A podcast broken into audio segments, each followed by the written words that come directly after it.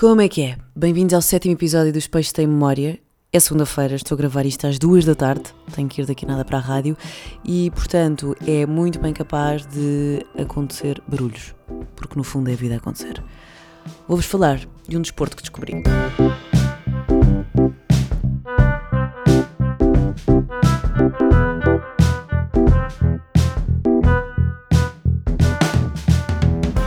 Antes de tudo, estou em modo sobrevivência máximo, porque não sei muito bem o que é que aconteceu ontem, mas a meio do dia fiquei com uma espécie de torcicolo, não sei se é um torcicolo mesmo ou não, mas não consigo virar a cabeça.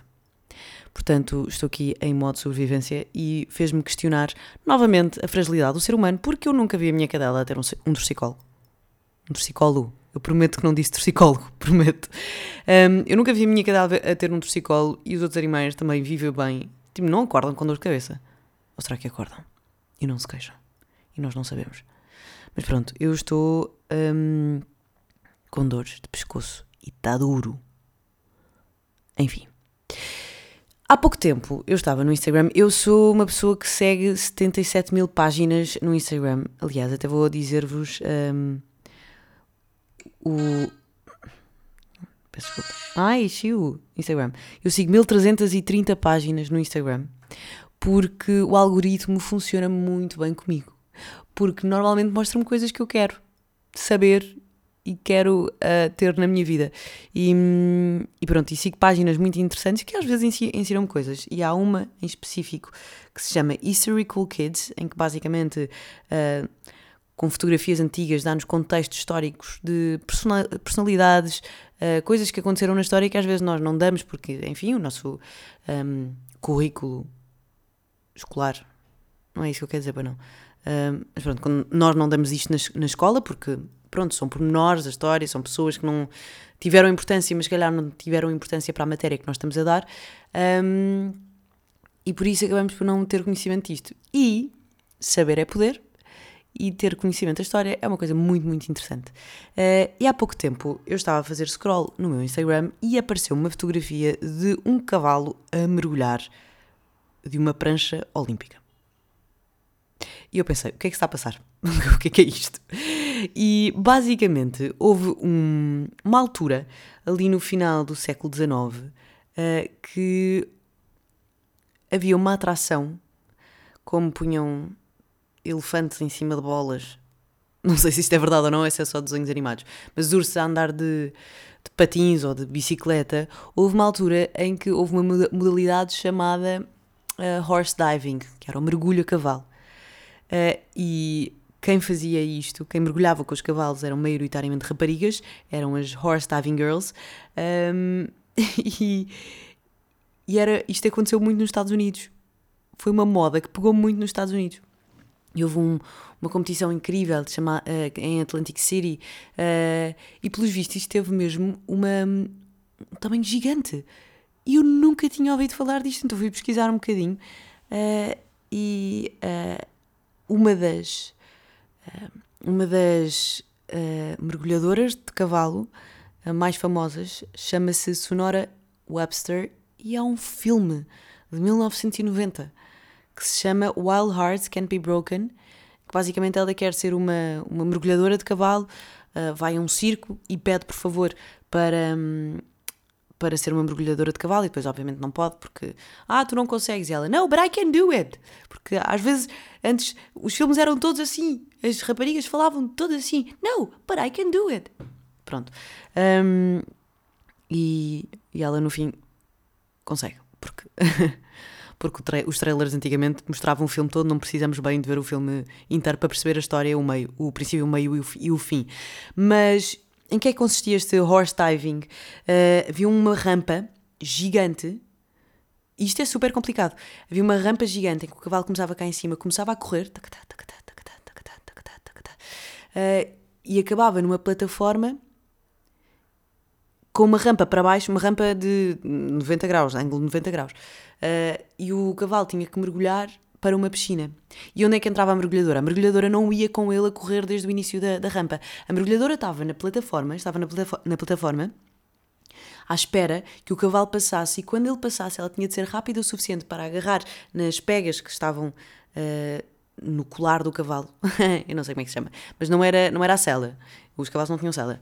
Uh, tinham um colar que tinha assim, umas, umas argolas e uh, a rapariga tinha de ser rápida e astuta o suficiente para, enquanto o cavalo passava a correr, depois de ter corrido não sei quantos metros na rampa, agarrava-se às, às argolas, saltava para cima do cavalo e o cavalo saltava e mergulhava de cabeça. Isto é surreal. O ser humano tem uma cabeça super estranha. E como é que isto surgiu? Ah, melhor, eu fui ver um artigo qualquer que dizia que o horse diving tinha vindo um, a substituir, veio substituir o, o diving dos alces. E eu não encontrei um, registros, mas também não me procurei muito, porque pensei, pá, já, já é demais. Isto já estamos tipo cabeça de pessoa máximo. E então, uh, como é que isto surgiu? O, o gajo que decidiu começar esta modalidade do horse diving, uh, uma vez estava, ele era. Um, pá, não sei, ele tinha cavalos. E estava, uh, isto no final do século XIX, portanto 1800. Um, estava a andar a cavalo numa ponte e a ponte meio que caiu, meio que caiu não, caiu totalmente e o cavalo não teve outra opção senão mergulhar. E o homem pensou: Ah, eu não sabia que os cavalos mergulham, será que conseguimos pôr mais cavalos a mergulhar. Uh, e pronto, teve a treinar cavalos e acabou por fazer uma espécie de, de demonstração de, de, mergulho de cavalos e isso acabou por ser quase uma competição. E depois acabou, acabou no final da Segunda Guerra Mundial e até, obviamente, por causa dos direitos dos animais, porque mergulhar não faz parte da. sei lá, da, da, da biografia do cavalo, não é? Tipo, quando o cavalo foi criado, foi tipo não foi tipo, vai ser um mergulhador nato. Não. Tu vais te safar. Se uma ponte cair, vais poder mergulhar, mas não é para isso que tu serves. Mas pronto, o ser humano, como gosta de. Um, não sei, exagerar tudo no que toca. Um, hum, esta frase não fez sentido, mas sim. Uh, ele, ele acabou por eh, conseguir pôr cavalos a mergulhar e, e ser a horse diving girl era, uma, era um desejo de algumas raparigas que eu acho inacreditável, porque quando, eles, quando os cavalos mergulhavam, elas não podiam saltar do cavalo. O cavalo vinha ao de cima, depois com as miúdas cá em cima. E toda a gente aplaudia e ela ficava, elas ficavam muito felizes, e etc, etc. E há, há imensas fotografias no, no Google sobre este horse diving girl. Uh, uh, só horse diving. Há imensas uh, fotografias sobre mergulho de, de cavalo. É uma coisa que eu nunca tinha ouvido falar e acho super interessante. Por isso é que eu gosto destas páginas, porque acabam por nos mostrar um bocadinho da história que foi completamente esquecida. Houve outra coisa que eu lembro-me que vi, que foi completamente esquecida e, e aí vai à premissa. Eu no outro dia estava a falar com a minha irmã e a minha irmã e estávamos a discutir isto. E eu sou, eu, eu, eu concordo plenamente com a Rita, que a verdade é relativa. Eu acho que basta ler o 1984 para para compreender que a verdade pode ser totalmente manipulada, a história, nós partimos do princípio que é, que é verdade, não é? Porque está escrito e foi documentada dessa maneira, mas basta alterar os documentos ou basta que alguém tenha mentido nos documentos que a nossa verdade já não é verdade. Ou seja, é,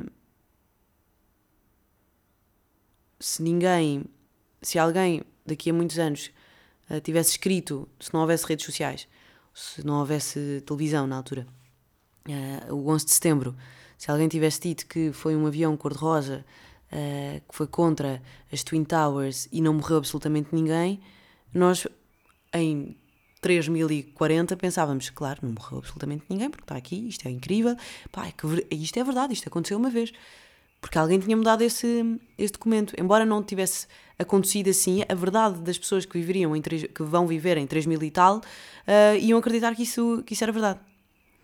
Senhor alarme do carro, por favor, pode escalar. De certeza que está a entrar pelo microfone. Peço desculpa. Mas às vezes a vida acontece. Pronto. Uh, e, e, eu gosto deste History Cool Kids porque dá-nos perspectivas de várias coisas que nós nunca tínhamos pensado, como por exemplo neste mergulho a cavalo, ou uma moda que nunca se fala porque durou muito pouco tempo, mas eu acho isto incrível. Eu lembro-me de ver isto, depois entrando não encontrei, um, mas vão ver porque vale a pena. Houve uma moda quando as, as saias começaram a subir. Uh, e os joelhos começaram a ficar à mostra, as meias ainda ficavam ali por baixo do joelho e as saias por cima do joelho. Portanto, havia aquele bocadinho de joelhos. Então, o que é que as, as mulheres pensaram? As mulheres ficaram todas contentes por estar a mostrar os joelhos e faziam arte nos joelhos, pintavam os joelhos. Faziam quadros. Iam a um sítio de propósito fazer desenhos nos joelhos. E eram flores, às vezes eram coisas super renascentistas. E isto foi ali nos anos 40? Não sei. Uh, e nunca, eu nunca tinha ouvido falar desta moda. E pintar joelhos tinha, foi uma coisa que foi super uh, trend. Foi como, por exemplo, as gargantilhas. As gargantilhas, aquelas que eram bolinhas, uh, argolas todas coladas. Nunca mais viu. Vê-se agora de vez em quando, não é? Mas, mas antes todas as miúdas no, no secundário andavam com isto. Provavelmente não se vai falar sobre isto, mas, mas as, os joelhos pintados, eu acho isto de gênio. Pois havia pessoas que achavam completamente ridículo, mas outras que adoravam e faziam autênticas obras de arte nos joelhos. Ai pá, eu achei isto muito engraçado, tal como, obviamente, que vai contra toda a a lei dos direitos dos animais, o, o, mergulho a cavalo, porque os cavalos, obviamente, que acabavam por se magoar, porque não estão feitos, não, não, não, não, não estão feitos para, para mergulharem de cabeça. Mas, mas pronto, isto só mostra muito a cabeça de pessoa, está sempre a inventar. Tem uma, uma relação simbiótica, de simbiose com os animais, não é? Não é bem simbiose que eu quero dizer, mas uh, de interdependência porque ajudam-se uns aos outros para certos momentos, mas depois o humano consegue, a cabeça de pessoa consegue sempre levar um bocadinho mais ao extremo e tornar qualquer coisa em entretenimento. Nós temos este talento puro de tornar tudo em entretenimento. Por isso é que nós gostamos de entretenimento. Mas pronto, agora ainda bem, ainda bem que estamos a ficar um bocadinho mais sofisticados, pelo menos não pomos animais a mergulhar de cabeça ou a andar de, de bicicleta animais selvagens, porque ainda há border collies que andam aí a fazer, andar trotinetes ou de skates e pôr cães a fazer surf. Há uma, há uma competição de surf canino. Não sei onde é que é, deve ser na Austrália, não sei. Mas, mas sim, nós transformamos tudo em entretenimento, é incrível. Uh, mas ainda bem que nos adaptamos. Agora, à vida de hoje em dia, não é? Somos muito mais responsáveis a nível dos direitos dos animais, temos mais consciência e eu queria falar sobre adaptação. Um, porque li no outro dia um artigo e queria falar sobre um álbum que tenho estado a ouvir uh, e, e, faz parte da, da, adaptação. Nós somos seres que se adaptam, não é? Uh, para além de, de transformarmos tudo em entretenimento, também nos adaptamos muito bem. E há pouco tempo eu estive a ler um artigo, um artigo sobre ayahuasca. A ayahuasca é, é um chá eh, que faz parte de um ritual eh, religioso da América do Sul, dos indígenas, para conseguir uh, abrir a consciência, ampliação da consciência, para fazermos processos de limpeza interior, seja a nível emocional, traumático ou mesmo uh, físico, um, eh, e agora também está a ser estudado para curar algumas depressões e etc. Mas é um, é um, é um ritual muito, muito violento porque uh, pode, causar, pode causar ataques de pânico, ataques de ansiedade, diarreia, uh, vómito, e é muito violento e precisa de ser muito bem guiado. E portanto, se algum de vocês tiver algum interesse em fazer ayahuasca na vida, eu diria para irem para o sítio onde o ayahuasca foi uh, começado a ser utilizado, não é? Que é América do Sul, Peru e etc. E este artigo falava sobre uma, uma tribo chamada, uma, uma um povo chamado uh. Exatamente, Shipibu, Shipibu. Shipibu, que está que se está a adaptar aos tempos modernos. Eu achei isto super interessante, porquê? Porque quando às vezes por falta de proximidade com tribos indígenas da América do Sul, da Amazónia, etc., se calhar a nossa primeira imagem que nos vem à cabeça são penas na cabeça, uh, uh, e vivem todos em tendas, não é? Obviamente que não é assim, já conseguimos perceber através de toda esta aldeia global, não é? Televisão, uh, internet, etc., que uh, não tem nada a ver com isto. Há TikToks. Uh, portanto, é, é, isto é só uma ideia primitiva que nós temos na nossa cabeça, porque é, se calhar é mais fácil identificar assim um, um, uma determinada tribo social, uma comunidade uh, e, e, um povo. E, esta, esta, este povo Shipibo uh, viu as suas tradições uh, ficarem um bocadinho perdidas no tempo, porque depois o ayahuasca foi proibido e depois voltou, uh, voltou a ser utilizado. Existem muitas cidades na Europa, até em Portugal, acho que há uma cena em Sintra, não sei, de ayahuasca que eu não aconselho nada a fazer. Mas eu estou a dar um conselho de uma coisa que eu não domino de todo. Eu nunca fiz ayahuasca, nunca experimentei, não, nem nunca pesquisei, porque se alguma vez fizesse, seria na América do Sul, porque um, faz mais sentido na minha cabeça estar num sítio que, que tem esse, essa tradição e fazer com pessoas que realmente sabem o que estão a fazer do que fazer, eh, sei lá, no Castelo de São Jorge. Era estranho. E porque tenho medo. Acima de tudo, porque tenho medo.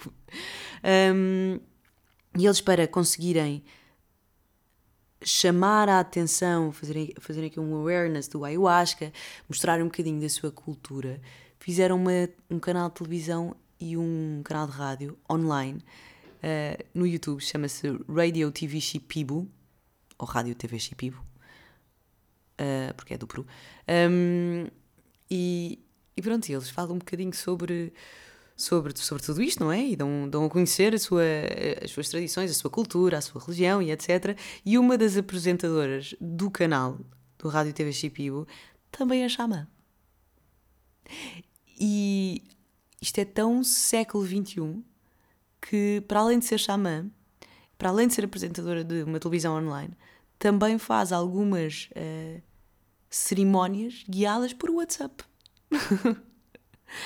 Portanto, a, a, nossa imagem de, de indígenas, obviamente que não, não, não condiz com, com nada do que está a acontecer em pleno século XXI, 2022, em novembro. Tipo, e isto é super interessante. Uh, portanto,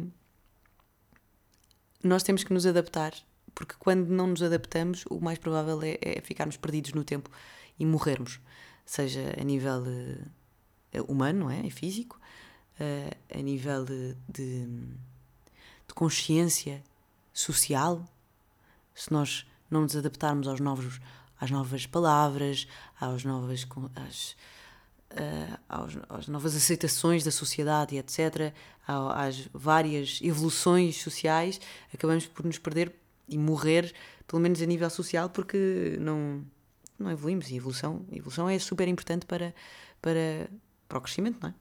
Uh, e, e é super importante também não nos prendermos ao, ao tradicional porque o tradicional, se não for acompanhado de uma boa evolução, uh, vai deixar de ser tradição e vai passar a ser antigo e pouco conhecido, porque vai, vai chamar pouco as novas uh, gerações que cresceram com outros estímulos completamente diferentes e que se calhar uma tradição que já não faz assim tanto sentido, se não acompanhar os tempos modernos, então aí vai mesmo deixar de fazer sentido.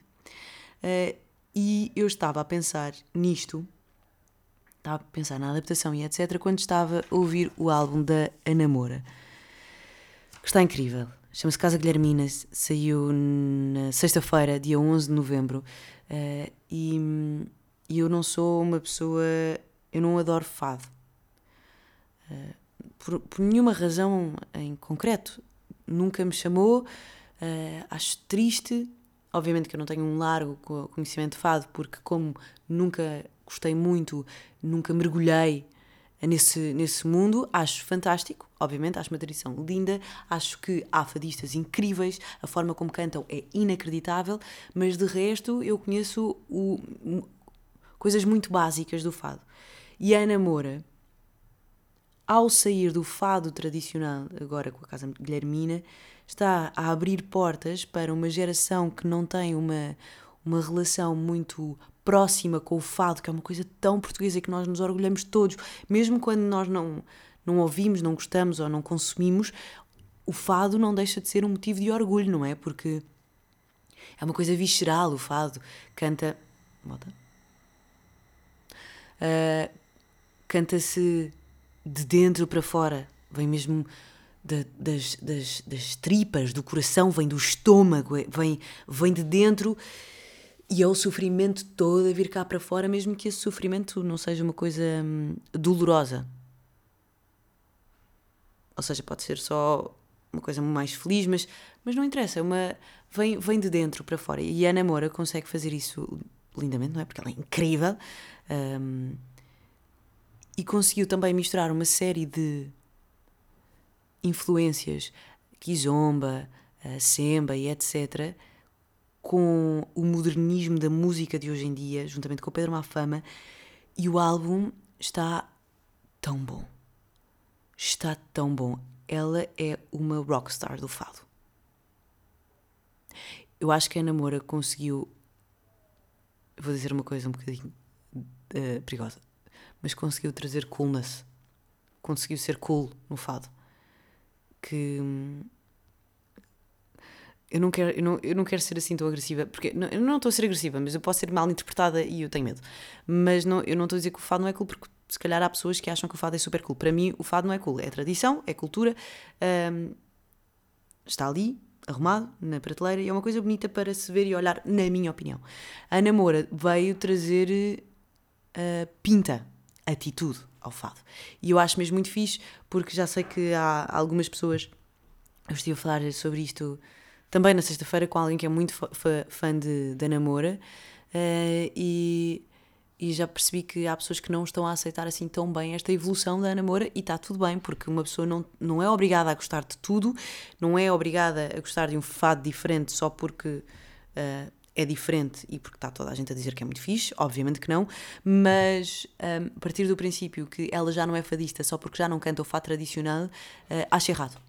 Porque ela é fadista, ela canta, de, continua a cantar de dentro para fora, continua a ser completamente visceral tudo o que ela canta, uh, mas trouxe, abriu a porta à, à, geração que não é assim tão apreciadora de fado e está mesmo muito, muito fixe. Ela vai estar no dia 25 de novembro no, no Super Walking Stock, que é um festival que eu amo em Lisboa. Uh, é um festival de, no meio da Avenida da Liberdade então nós temos meio que passear por Lisboa, por Lisboa não, pelo centro de Lisboa, uh, para ir a, a, várias salas. É um bocadinho complicado, uh, porque às vezes há concertos que se sobrepõem, não é? E há salas que enchem, porque nós estamos, sei lá, cá embaixo no Coliseu e depois queremos ir lá acima ao São Jorge, ao São Jorge e quando chegamos já não há, já não há lugares, mas pá, mas eu acho que eu não sabia. Eu adoro Super Walking Stock mesmo para conhecer novas bandas, porque normalmente não, há, não é um cartaz assim com, com nomes muito, muito fortes. Embora eu já tenha visto lá Massigo, Mahalia, uh, vi o, o Suleiman, Andy Suleiman, que foi incrível, mas estava muito chateada porque foi no Tivoli e estávamos todos sentados e eu queria estar em pé. Uh, pá, já vi concertos muito, muito bons. Também já conheci bandas mesmo, mesmo bacanas e agora Ana. Ah! Slow J foi em 2019, apresentou lá o, o último álbum que lançou e foi que belíssimo concerto. E agora a Namora vai apresentar também este novo álbum Casa Guilhermina no dia 25 de novembro no Superbock em Stock e estavam-me a dizer que vai ser um dos concertos, o único concerto aliás, que vamos ter de fazer uma pré-reserva na aplicação quando tivermos o nosso bilhete porque uh, prevê-se que, que, que vai encher muito ambulâncias ou polícia, não sei. Uh, que vai encher muito, portanto, se quiserem ver a namora, façam a vossa eh, pré-reserva, que é o que eu vou fazer. E, e pronto, eu estou muito, muito ansiosa do, uh, do, do, do que o concerto aconteça. E se não ouviram o álbum, obviamente têm que ouvir, porque, pelo menos para dar uma oportunidade. Acho que está mesmo muito, muito bom. Entretanto, coisas boas desta, desta semana: Casa Guilhermina, da Ana Moura, Cool Kids, Eastery Cool Kids, no no, no Instagram, uma página super interessante para ficarem a conhecer um bocadinho mais sobre o mundo, sobre o que aconteceu no mundo. Uh, comecei a ver Parks and Recreation. Estou a gostar. Primeira temporada, difícil de entrar, segunda temporada, tomar. Uh, portanto, sim, se gostaram de Friends e The Office e não viram Parks, está aqui uma boa, uma boa sugestão. Um, depois, nos peixes, houve malta que me enviou algumas, algumas músicas. O Eduardo Fernandes no Instagram enviou-me imensas músicas e, portanto, eu vou pôr algumas do Eduardo e vou também pôr, obviamente, músicas da Ana Moura, porque vale a pena. E depois houve. No último episódio eu falei brevemente sobre cogumelos e a Salomé enviou uma mensagem querida a dizer que há uma exposição dedicada a cogumelos em Serralvos, no Porto. Portanto, também se gostarem de cogumelos, fico aqui com uma sugestão de, de uma exposição. E pronto, é isto. Espero que tenham gostado deste episódio. Uh, não se esqueçam que hum, ainda bem que já não há mergulhos a cavalo, mas se quiserem ver, o filme chama-se Wild Heart Cannot Be Broken. Fala de uma boa mergulhadora de cavalo chamada Sonora Webster. É super importante adaptar-nos e hum, encontramos-nos provavelmente no Super Walking Stock. Beijinhos e até para a semana.